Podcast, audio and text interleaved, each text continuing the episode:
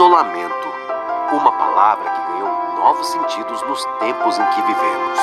Assim como saúde e conhecimento, que hoje, mais do que nunca, são nossas fontes de esperança. Mesmo isolados, acompanhamos as lutas que estão sendo travadas todos os dias. Nossa homenagem se faz em palavras de gratidão e admiração aos pesquisadores e profissionais de saúde que vêm trabalhando incansavelmente em prol da vida, colocando suas vidas em risco na linha de frente. Coragem, outra palavra que agora, graças a vocês, nos une fazendo a nossa parte. Temos certeza de que tudo isso vai passar.